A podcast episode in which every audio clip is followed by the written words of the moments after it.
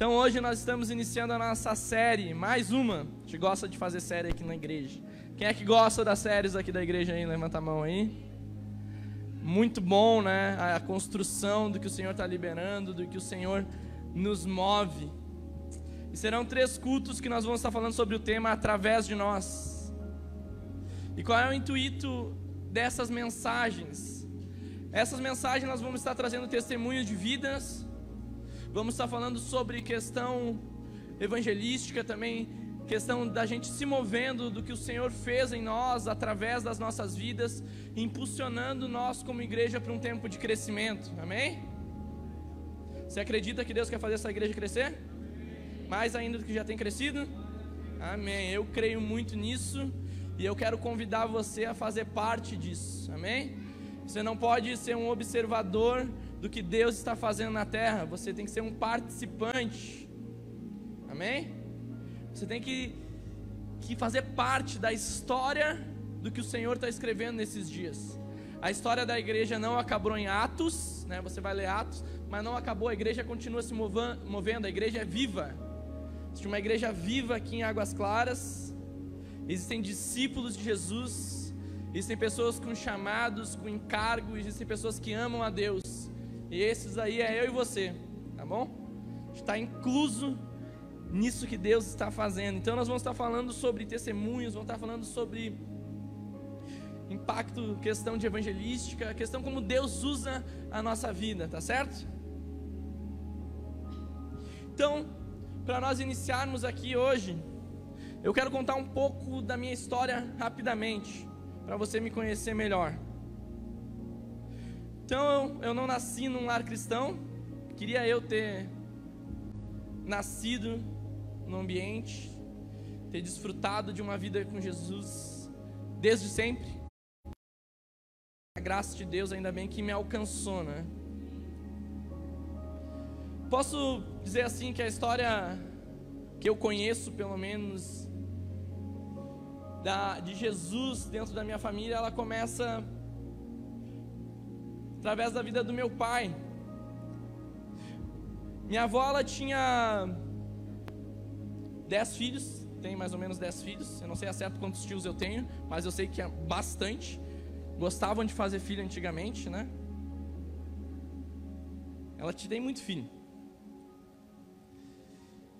E meu pai, ele saiu muito novo de casa.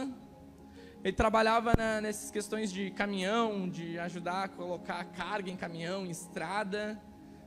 Ele ia para um lado e para o outro, fazendo isso até que ele ficou numa e ele acabou indo numa igreja.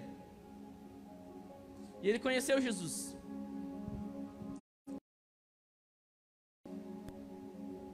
ela era mãe de santo, de religião, digamos assim. Ela adorava ídolos, esculturas, né, fazia sacrifícios. E ela não tinha uma vida feliz nesse ambiente. Mas ela, ao mesmo tempo, ela não conseguia sair e se libertar ou não conhecia algo novo. A vida dela era aquilo. E acontece que meu pai, depois que ele conheceu minha mãe, ele veio morar em Porto Alegre.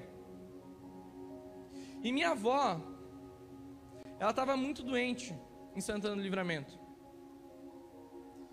E os médicos desenganaram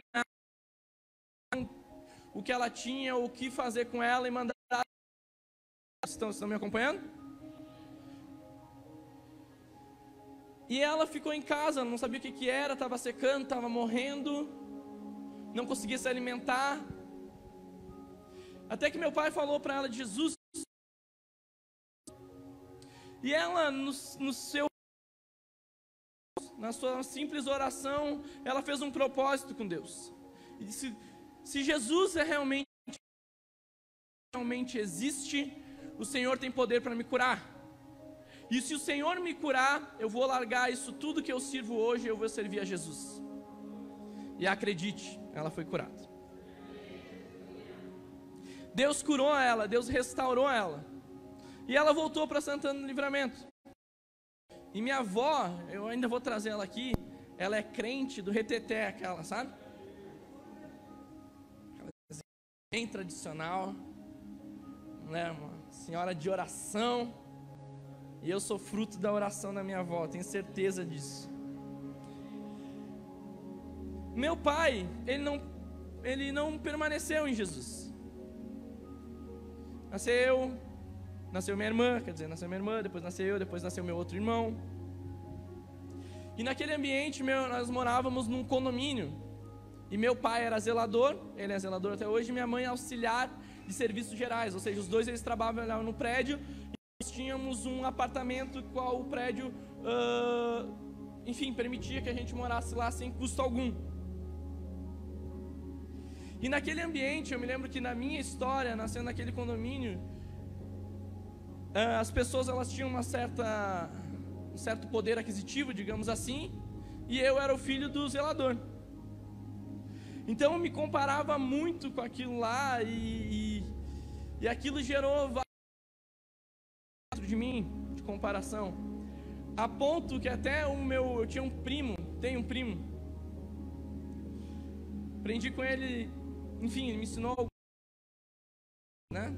Eu roubava em mercado, desde pequeno. Ia nos apartamentos dos meus amigos, roubava dinheiro da casa deles. E eu fazia muito dessas coisas, era um ladrãozinho, digamos assim. Roubava tanto em mercado que eu pegava, eu tinha um compartimento no banheiro da minha casa, no qual minha mãe não usava, tinha uma parte estocada embaixo no qual eu enchia de barra de chocolate, house, bala, e eu vendia no condomínio para conseguir dinheiro. Era um tráfico de comércio ilegal, né? Eu vendia e conseguia dinheiro para eu ter dinheiro, porque meu pai não me dava dinheiro e os outros tinham dinheiro. Isso foi uma forma de eu conseguir esse recurso. Eu me lembro também que nessa época de infância, quem é que já brincou aí de Maria Degolada, jogou caneta, Levanta a mão aí, não fui só eu. Aquelas histórias de puxar descarga, a loira do banheiro. Tinha, tem várias histórias, né? Eu brincava daquilo lá e acontece eu fiquei muito traumatizado com aquilo lá, eu fiquei em pânico, a ponto de eu não conseguia dormir. Era pesadelos em cima de pesadelos, eu me lembro. Eu não conseguia uh, ficar no meu banheiro, no banheiro de casa e dormir a, sozinho e, e tomar banho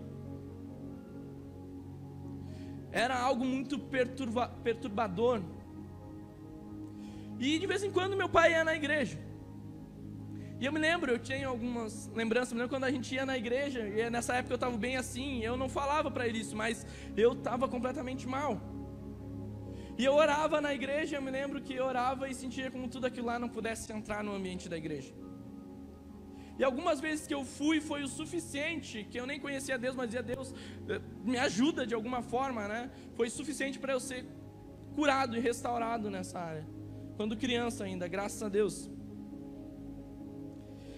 Uh, eu não.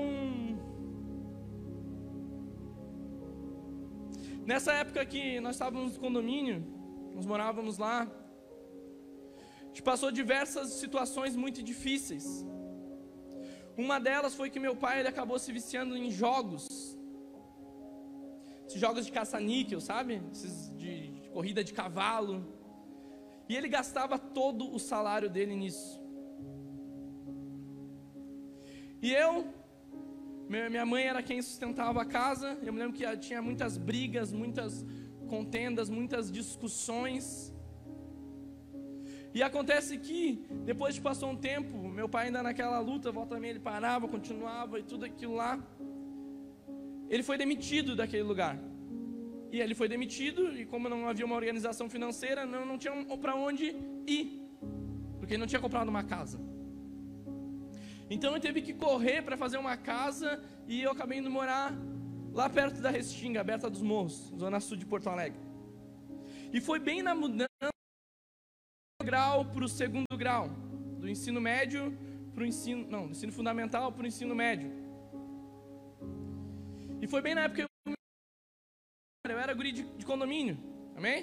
Só jogava futebol e da escola para casa e da casa para escola. Eu não saía. Eu me lembro que meu pai colocava para eu andar de bicicleta na frente do condomínio. tinha que ficar andando assim, ó, de uma lixeira a outra. Não ia para lugar nenhum. E eu fui parar lá, naquele lugar. E logo no começo, que a gente se mudou, eu tinha uma irmã que ela tinha 21 anos, eu estava com 15 anos nessa época, e ela teve câncer. Câncer no intestino.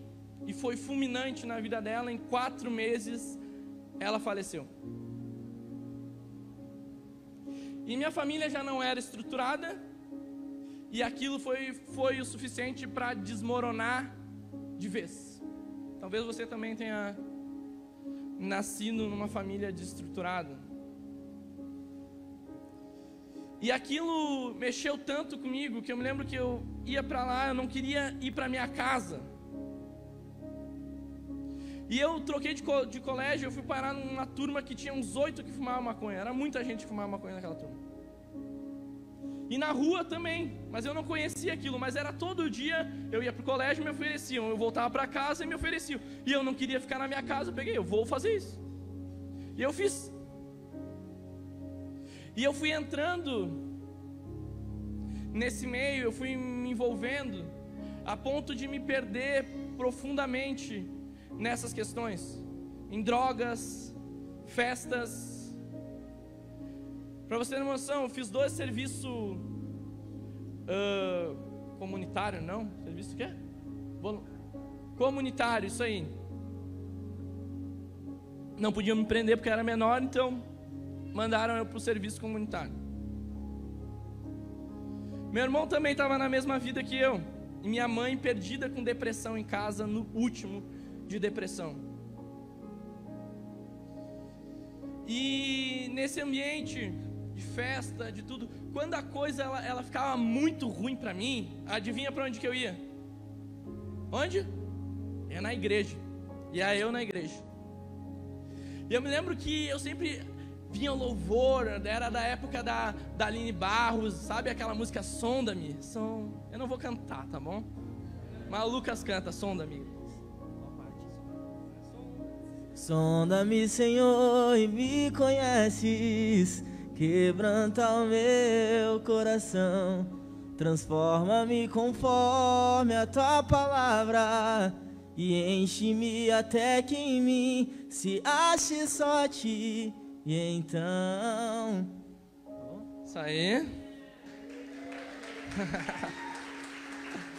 Eu me lembro que vinha essa música e bah, ela me quebrava no meio, assim, dizia: Não vou, não vou. Fica, fica ali, Espírito Santo, só estou aqui, né? E aquilo, puf, nossa, eu chorava muito. Deus, eu não entendia nada do que pregavam, tá? Mas a música eu me lembro até hoje, você viu, né? E eu resisti aquilo, mas daí quando Deus me pegava, eu dizia: Ah, Deus, hoje, hoje não, né? Um dia a gente se acerta, né? quando tiver velhinho de preferência, eu me acerto contigo, carimbamos e eu tô dentro quando eu morrer, né? Tô lá no céu. Mas deixa eu aproveitar a minha vida. Tá muito bom assim. Cego, perdido, achava eu que estava bom. E o viciado em droga, ele é tão complicado que ele diz, ó, quando eu quiser parar, eu paro. Você já falou com alguém assim? Era eu. Não, eu paro quando quiser, eu faço porque eu gosto. Mas era escravo, não conseguia viver uma vida sem aquilo, era dependente daquilo. Não conseguia dormir, E nesse mesmo tempo que eu estava lá, e nessas questões, assim, muito perdido, muito. Meu irmão também. Em 2018, 2019, ali, na, na mudança, eu estava quase com 18 anos. Meus amigos, eles convidaram para ir na praia, passar a virada de ano na praia.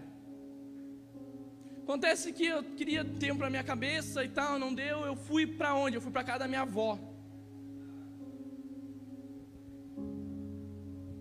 Eu me lembro que eu estava tomando banho, passou na SBS lá que tinham matado meu amigo na praia, dia 2 de janeiro, ou dia 1 de janeiro.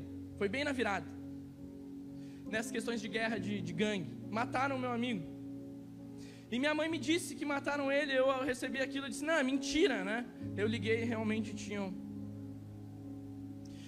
E aquilo eu estava lá na minha avó, estava sem saber o que fazer e pensando, nossa, ou eu pego eu direito, ou eu entorto a minha vida de vez, né? Ou eu me endireito. Mas eu para me endireitar é só com Jesus. E eu fiquei naquela luta interna dentro de mim, o que eu faço, que para onde que eu vou e tal tal, até que eu pensei muito na vida da minha mãe, na vida do meu pai, eu disse, saber quando eu voltar, eu vou é me jogar na igreja. E foi isso que eu fiz. Quando eu voltei, eu fui para a igreja. E daí eu disse: Jesus, é agora, né? Eu estou aqui, me cura, me limpa, me transforma, faz a sua vontade, eu me entrego. Né? Não vou lutar mais, eu só, só me entrego para ti. Né? E Deus me libertou, Deus me transformou, amém? Meu pai começou a ir na igreja comigo, depois meu irmão, depois minha mãe, e graças a Deus todo mundo se batizou na minha casa, né? E todos tiveram um encontro com Jesus.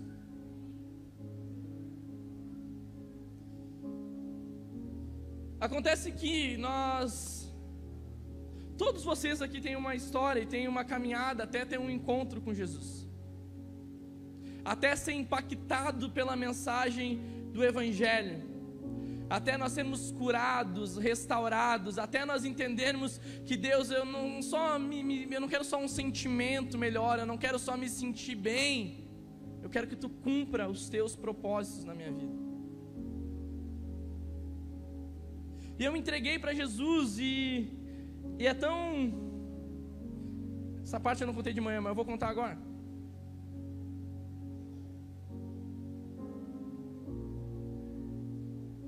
Eu, uma vez, meu pai não deixava eu sair muito e, e me convidaram uma vez para ir numa, numa festa, mas era uma vigília de crente, né? E eu estava lá atrás e daí alguém olhou para mim assim, vem aqui na frente. Eu, pá, vergonha, né? Eu fui. E eu me lembro que eu recebi várias palavras a respeito de missões na minha vida a respeito de chamado de Deus, a respeito do que Deus ia fazer na minha vida. Mas eu saí de lá com aquelas palavras e disse que esse cara tá é louco. O que, que eu quero aqui? Eu nem queria estar tá aqui. E agora esse cara fala tudo isso para mim. E depois, quando eu vim para a igreja, sabe o que começou a acontecer? Os caras começaram a falar a mesma coisa. Vários, vários, vários, vários, vários. E eu não queria que Deus fizesse, não queria, eu só queria estar tá bem. Só queria estar tá de boa, eu só queria estar tranquilo na minha. Eu só queria ser uma pessoa melhor, digamos assim.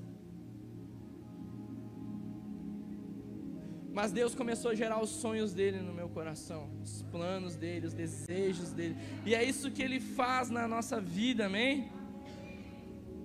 Para a gente falar um pouco sobre essa caminhada de transformação que Jesus faz na nossa vida e como que Deus quer impactar a vida de pessoas através desse testemunho vivo dentro de nós, nós vamos falar um pouco sobre Atos 9, de 1 ao 3.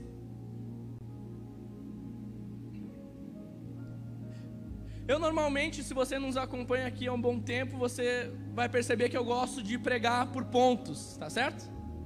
O Espírito Santo hoje ele fez uma salada de fruta aqui e vamos ver o que, que sai nisso aqui, tá bom? Vamos lá. Atos 9:1 diz assim: Enquanto isso, Saulo ainda respirava ameaças de morte contra os discípulos do Senhor, dirigindo-se ao sumo sacerdote. Passa. Pediu-lhe cartas para as sinagogas de Damasco, de maneira que, caso encontrasse ali homens ou mulheres que pertencessem ao caminho, pudesse levá-los presos para Jerusalém. Em sua viagem, quando se aproximava de Damasco, de repente brilhou ao seu redor uma luz. Para aí. Primeiro ponto. Saulo, ele estava per, perseguindo aqueles que estavam aonde? No caminho. Olha o que diz em João 14,6. Respondeu Jesus: eu sou o caminho, a verdade e a vida. Ninguém vem ao Pai a não ser por mim. a igreja lá era chamada da igreja que andava no caminho, e Jesus era esse caminho. Jesus é o caminho, a verdade e a vida, e ninguém vem ao Pai a não ser por Jesus. Existem outros, outros caminhos? Existe alguma religião que leva a Deus? Existe alguma obra que leva a Deus? Não, só a obra da cruz de Jesus e o próprio caminho de Jesus que nos leva ao Pai. Ninguém é digno de andar nesse caminho, ninguém é digno de chegar ao destino desse caminho, mas Ele nos encontrou e nos chamou para andarmos nele. Quando a gente fala de caminho, a gente está falando sobre uma direção, a gente está falando sobre um ponto de partida e um ponto de chegada. Ninguém entra num caminho, num percurso sem saber. E é interessante que qual é o nosso destino em entrar nesse caminho que é Jesus? Ele diz que ninguém vem ao. Você quer encontrar Deus? Queremos, amém? Espero que todo mundo aqui queira, eu quero. Só Jesus. Queremos Deus, cremos em Deus, andamos em Jesus nessa terra e encontramos o Pai nessa eternidade. Saulo estava lá, estava perseguindo a igreja, estava prendendo os cristãos, estava amastando os cristãos, até que a Bíblia destaca ali em sua viagem. Quando a gente ele fala em sua viagem, eu quero destacar que ele estava seguindo seus próprios caminhos. Ele estava seguindo as suas próprias direção, direções, os seus próprios sonhos, os seus próprios planos, os seus próprios desejos. Ele estava fazendo aquilo que ele mesmo queria. E era interessante que Saulo até achava com que ele estava fazendo agradava o coração de Deus, mas não estava agradando o coração de Deus. E nós vivemos a nossa vida, nós andamos pelos nossos caminhos, nós temos as nossas próprias escolhas, amém? Escolhas até que parecem boas muitas vezes. Mas a Bíblia diz que existem caminhos que aos olhos dos homens são bons, mas o fim é a morte. Então existem coisas no nosso coração que parecem boas, que parecem que vai dar certo, que parecem que é um baita de um plano, mas o fim é a morte. Mas existem os planos de Deus, que o fim é a vida. Então, todos nós já andamos a sua própria viagem, andamos os seus próprios caminhos, até que a Bíblia destaca ali uma luz que vinha do céu, meu irmão. Saulo teve um encontro com essa luz e eu e você também tivemos um encontro com essa luz. João 8,12 diz assim: falando novamente ao povo, Jesus disse: Eu sou a luz do mundo. Quem me segue nunca andará em trevas, mas terá a vida. Ele é a luz, Ele é o caminho. Quem anda nele não anda em trevas. Andar em trevas é andar nas suas próprias escolhas, nas suas próprias decisões. Andar em trevas não quer dizer que você é uma, você digamos faça aos seus próprios olhos faça grandes coisas más e ruins. Andar em trevas é simplesmente não andar na luz de Deus é simplesmente andar com a independência do seu coração, vivendo como se Deus não existisse e como se Deus não tivesse um plano e um propósito na sua vida. Andar em trevas é isso. Quem segue Jesus vive os propósitos de Deus. Deus, Ele quer com essa luz transformar o nosso coração, amém? Transformar a nossa vida, nos dá destino, nos dá propósito, mas existe uma guerra. Segundo Coríntios 4:4. O Deus dessa era secou o entendimento dos descrentes, para que não vejam a luz do evangelho da glória de Deus, que é a imagem de Deus. Você viu que é o D com D minúsculo? Quem é o D com D minúsculo que reina? O diabo, as trevas. Esse Deus, ele cega o entendimento, ele cega a compreensão para que você não desfrute do que Deus tem para a sua vida. Para que eu não desfrute dos planos, dos sonhos de Deus, dos propósitos de Deus, então ele nos cega. E o cego, ele não tem direção, o cego, ele não tem destino, o cego não encontra o Pai, mas aquele que está no caminho anda em luz, e quem está em luz encontra Deus.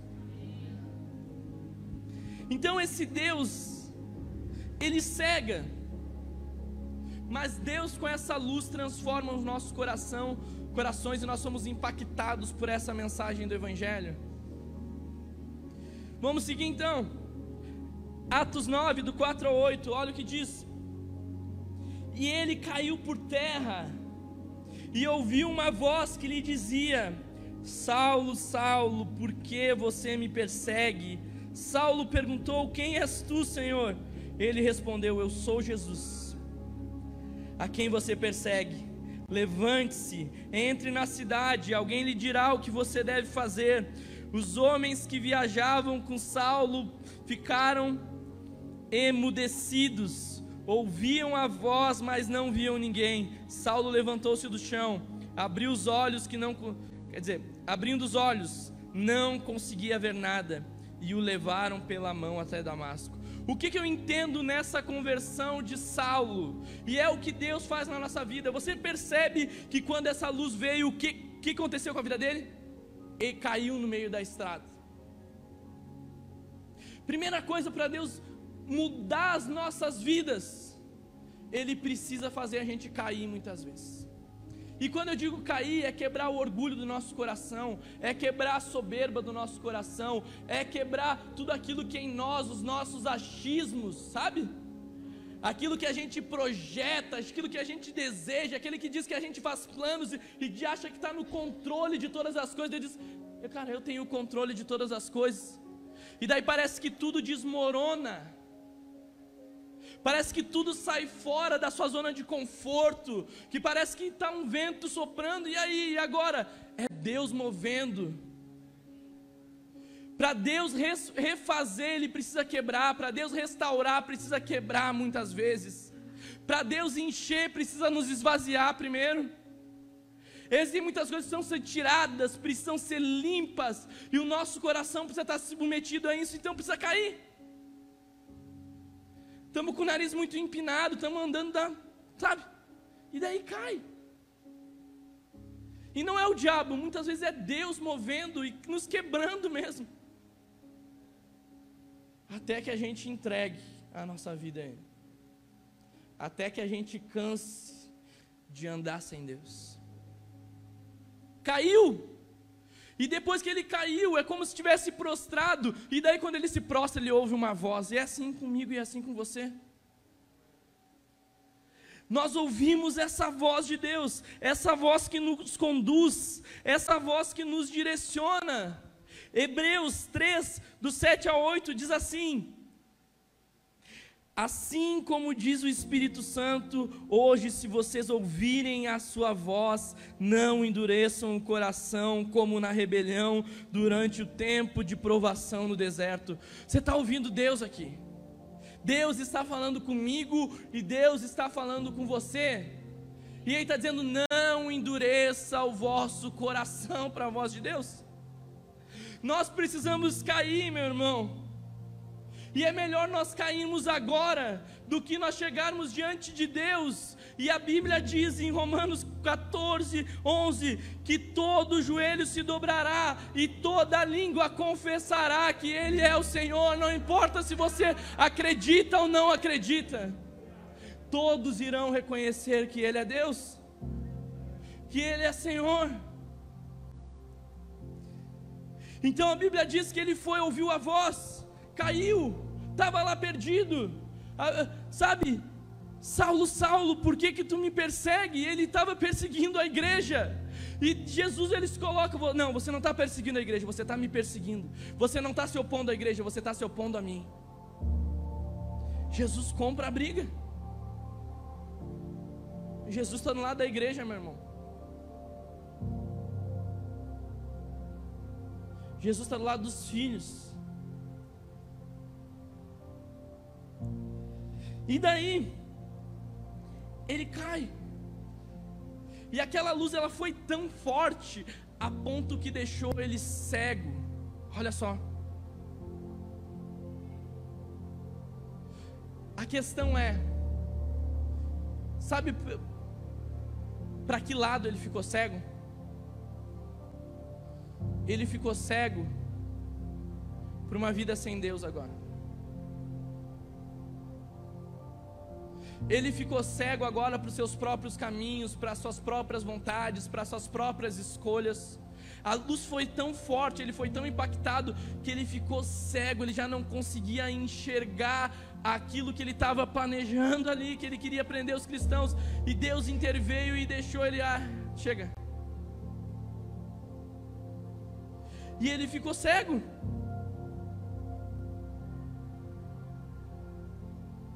A luz ela impacta tanto a nossa vida que ela nos deixa cego para algumas coisas e nós começamos a desejar só Jesus. A Bíblia diz que o homem espiritual discerne todas as coisas, mas por ninguém é discernido. Sabe, o crente é chamado de louco mesmo. Tá indo na igreja, agora tu é louco, né? Ah, se converteu, agora é louco, é isso mesmo, porque nós fomos tão impactados por essa mensagem do Evangelho que o mundo não vai entender mesmo, que aqueles que andam sem luz, sem direção, não conseguem compreender. Mas agora aqueles que andam na luz, quando alguém se converte, meu irmão, a gente entende o que Deus está fazendo. A gente entende o trabalhar de Deus, a gente entende o mover de Deus nas nossas vidas. E ele caiu lá, ele estava, sabe, era ele o líder daquela, daquele exército, era ele o líder daquelas pessoas com cartas prontas para pegar os cristãos, para prender os cristãos, para matar os cristãos. E ele cai lá. A Bíblia diz que os soldados todos, eles, eles ouviram a voz, mas eles não viram nada. Paulo viu alguma coisa. Saulo viu alguma coisa ele viu a luz, ele viu uma esperança, ele viu uma, uma voz, ele viu um chamado, ele viu algo novo, ele presenciou algo que ele nunca tinha presenciado na vida dele, por mais que ele se achava alguém que sabia muito a respeito de Deus, mas estava fazendo as coisas que não agradavam o coração de Deus. E ele estava tão perdido que aqueles que estavam com ele, a Bíblia diz que tiveram que pegar Saulo pela mão e agora tiveram que guiar ele até a cidade. O que, que, o que, que eu aprendo com isso? Que Deus, Ele é o nosso guia. Ele estava ensinando Saulo que agora não podia seguir mais os seus próprios caminhos existia uma vontade de Deus, existia um plano de Deus, estava trabalhando no coração dele, existia uma direção de Deus, e Deus estava ali, eu creio, trabalhando no coração dele, dizendo: Mas eu também vou te guiar. A Bíblia fala que Jesus ele é o bom pastor, e nós somos as ovelhas, e o bom pastor guia as suas ovelhas. Então Ele nos tira da escravidão, Ele nos tira da cegueira, Ele nos traz para o reino da Sua luz, para o reino do Seu amor. Ele nos dá palavra, Ele nos dá propósito, Ele nos dá direção. E ainda Ele diz: Ó, oh, mas você não vai viver isso tudo sozinho. Eu vou viver com você, eu vou te guiar e vou te instruir. Meu irmão, você quer mais alguma coisa que isso? Ele nos dá palavra e Ele ainda nos guia em cima das palavras. Ele ainda nos impulsiona, Ele ainda nos dirige.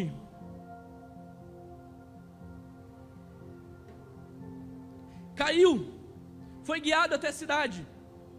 Pode ir lá, Júlio, segue aí. Atos 9, do 5 ao 16, olha o que diz. Por três dias ele esteve cego, não comeu nem bebeu em Damasco. Havia um discípulo chamado Ananias.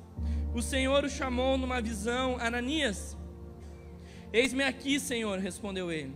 O Senhor lhe disse: Vá à casa de Judas, na rua chamada direita, e pergunte por um homem de Tarso chamado Saulo, ele está orando.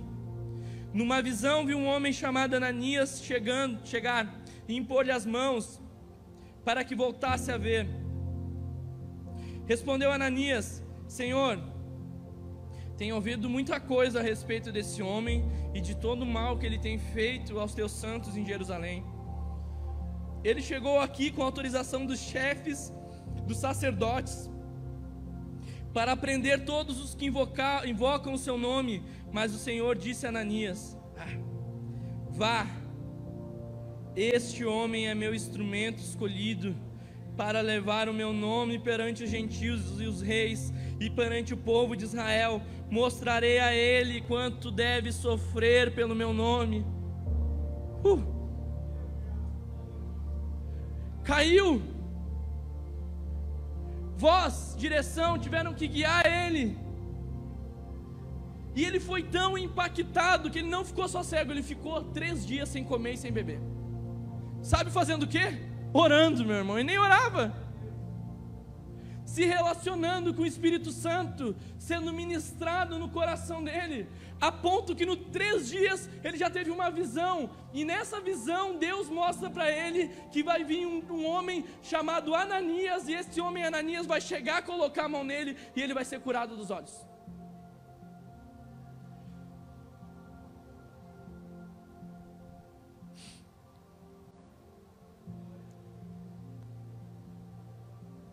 Só alguém que recebe uma revelação de Deus, só alguém que tem uma experiência com Deus, para conseguir se entregar verdadeiramente a Jesus. Sem revelação, nós continuamos cegos, sem experiência, sabe? Sem uma vida, sem você viver a sua história com Deus, parece que só é conto de fadas, é historinha, até você ser impactado por essa mensagem até você ser tocado por isso, até você ser restaurado, ser resgatado, até você experimentar de Deus, até Deus liberar algo sobre a sua vida. Deus não quer que a gente vive dos testemunhos dos outros ou de história dos outros. Deus tem uma história para as nossas vidas. Eles têm algo específico para os nossos corações. Não é só Deus prosperando um, Deus abençoando o outro, Deus curando o outro, Deus abrindo porta para o outro, Deus dando propósito, Deus usando. Não, Ele quer fazer isso em você. Ele quer fazer isso em todos nós. E nós devemos nos entregar verdadeiramente para isso. E daí está lá Ananias e diz: Olha, Deus, esse homem, eu tenho ouvido tanta coisa a respeito dele. Eu acho, sabe, Ananias pensando, dizendo assim, como se Deus não soubesse, eu acho, dizendo, ó Deus, tu acho que tu não sabe muito bem quem é esse homem. Eu vou te falar agora. Esse homem é aquele que está lá em Jerusalém, que estão falando que ele está matando um montão de gente. E se tu não sabe, ele pegou carta para vir pegar os cristãos. E tu está dizendo para eu ir lá, tu tem certeza, Deus? Então Ananias estava rotulando Saulo pelo que ele era, porque ele já não era aquela pessoa depois que ele foi impactado por Jesus. Então havia rótulos, havia, sabe, a Bíblia diz que Deus não olha como homem, Deus olha para o coração. As pessoas podem pensar um montão de coisa, podem dizer um montão de coisa, podem falar que não vai dar certo, pode, enfim, podem encher de um montão de coisas sobre as nossas vidas, mas Deus olha e Deus diz: para mim é um escolhido. Para mim é alguém que eu vou usar, para mim é alguém que eu tenho propósito, para mim é alguém que eu vou levantar, para mim é alguém que eu vou restaurar, para mim é alguém que eu vou fazer grandes coisas na vida dela, na vida dele, eu vou usar, enfim, Deus começa a liberar essas palavras sobre nossa vida.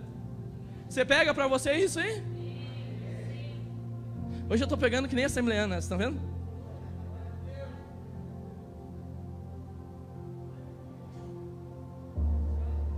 Libera essas palavras. E Deus fala para a gente o tempo todo que nós somos escolhidos, que Ele tem uma obra, não importa o que a gente fez, não importa no processo que a gente está, Ele não desiste da gente, Ele permanece com a gente, as palavras permanecem, as promessas permanecem, e nós só devemos continuar a viver isso, é realmente nos entregar isso. Não importa o que os outros vão pensar, o que vão dizer, ou isso, aquilo, outro, né? É Deus quem fala e nós temos que crer no que Deus diz ao nosso respeito, meu irmão. É o que Deus diz o que importa, é a palavra de Deus é o que importa, é a identidade que nós temos no Senhor é o que importa, é o propósito que Deus tem para as nossas vidas o que importa. Então ele disse: para mim é um vaso escolhido. Para mim é alguém que eu vou usar. Atos 9. Não, peraí, me perdi, vai lá. Olha só, olha o que diz em Jeremias 29, 11.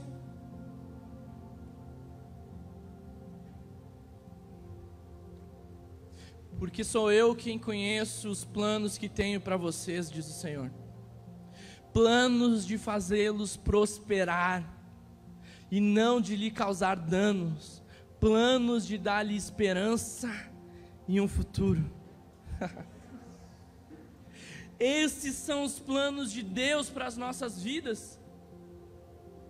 Isso é o que Deus quer liberar sobre os nossos corações, amém? Atos 9, 17. Então Ananias foi, entrou na casa, impôs as mãos sobre Saulo e disse: Irmãos, quer dizer, irmãos, olha só, ele já chegou diferente. Você viu, você viu ali? Eu não tinha notado isso, você viu agora.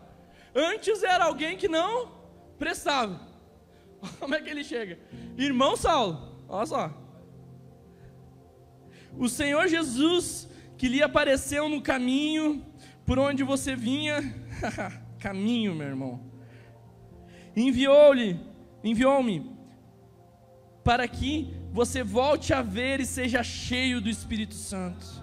Imediatamente algo como escamas caiu dos olhos de Saulo e ele passou a ver novamente. Levantando-se, foi batizado. Depois de comer, recuperou as forças. Saulo passou vários dias com os discípulos em Damasco. E olha só, logo começou a sinagogas que Jesus é o Filho de Deus. Olha que transformação de vida desse homem que estava indo num caminho, numa direção para matar a igreja. A gente vê alguns versículos depois que esse homem estava pregando Jesus. Ananias chega lá, irmão Saulo, cai escamas dos olhos dele. E é interessante que ele diz: Ó, não vim só orar para você para sair as escamas. Eu estou orando para você também ser cheio do Espírito Santo. Eu estou orando para você ser tomado pelo Espírito Santo. Então Deus transformou a vida de Saulo de maneira profunda. E assim como Deus transformou as nossas vidas e vai transformar ainda mais, vai nos encher ainda mais, vai nos levantar ainda mais, vai fazer coisas maiores ainda nas nossas vidas, amém? Então chegou, orou, chegou, encheu do Espírito Santo e começou já a trabalhar no destino e começou a anunciar as boas novas e a testemunhar. Talvez Saulo não saberia falar grandes coisas a respeito de Jesus, mas ele sabia o que Jesus tinha feito na vida dele. Talvez a pregação era simplesmente eu estava indo perseguir os cristãos e Jesus me encontrou e eu estou dizendo para vocês agora que Jesus é verdade. Eu estou dizendo para vocês que eu estava cego e agora eu vejo. Eu estou dizendo para vocês algo convicto que eu experimentei, que eu vivi. Não é alguém que me contou. Deus falou comigo, meu irmão. Deus se apresentou no caminho para a minha vida. E ele, ele me deu um destino, me deu um propósito. E é o que o Senhor está fazendo em nós. Ele está nos dando destino, propósito, nos enchendo do Espírito Santo para testemunhar as boas novas para testemunhar as verdades de Deus, para testemunhar o Evangelho de Jesus, para testemunhar as boas novas do Senhor. Ele não nos curou de uma cegueira e nos trouxe luz. Ele, nós, não, nós não fomos simplesmente batizados, nós não fomos simplesmente empoderados com o Espírito Santo, porque Ele mora em mim e mora em você, para nós ficarmos sentados nessa cadeira simplesmente. O Senhor nos chamou para sermos anunciadores das boas novas do Senhor, para testemunharmos as verdades de Jesus até os confins da terra, meu irmão. A história da igreja hoje está comigo, está com você, para nós nos movermos e realmente falarmos a respeito da verdade de Jesus. Eu quero convidar você a ficar de pé. Eu sinto que algumas pessoas estão nesse caminho, mas ainda não tiveram uma experiência com Jesus. Eu tenho uma notícia para você. Hoje o Espírito Santo vai te tocar, meu irmão. Ah, hoje você vai ser impactado pela presença do Espírito Santo no seu coração. Outras pessoas precisam ser empoderadas pelo Espírito Santo para pregar as boas novas, para anunciar o Evangelho de Jesus. Feche os olhos, meus irmãos. Comece a meditar nessa palavra. Comece a meditar no que o Espírito Santo ministrou. Talvez você se sinta cego. Talvez você seja esse que está com o coração ainda, sabe, 50% entregue. É hora de você decidir hoje por Jesus. Talvez você até andou pelo, pelo caminho, experimentou algumas coisas de Deus, mas hoje você se sente distante do caminho de Jesus. É tempo de você voltar para esse caminho. É tempo de você experimentar do Espírito Santo. Comece a orar comigo. Deixa o Espírito Santo derramar, derramar da presença dEle nesse lugar. O Senhor quer nos encher nessa noite, você acredita nisso? Pede para o Espírito Santo se derramar sobre você. Até quando você vai sozinho? Até onde você vai sozinho? Até onde você não vai deixar Ele guiar a sua vida? Permaneça com seus olhos fechados. Existem algumas pessoas que estão com o coração queimando. Existe o Senhor que está chamando, não é um convite para uma igreja, não é um convite de um homem, é Jesus te chamando para você viver tudo que Ele tem para você. Eu quero que você venha aqui na frente, se é com você que o Espírito Santo está chamando.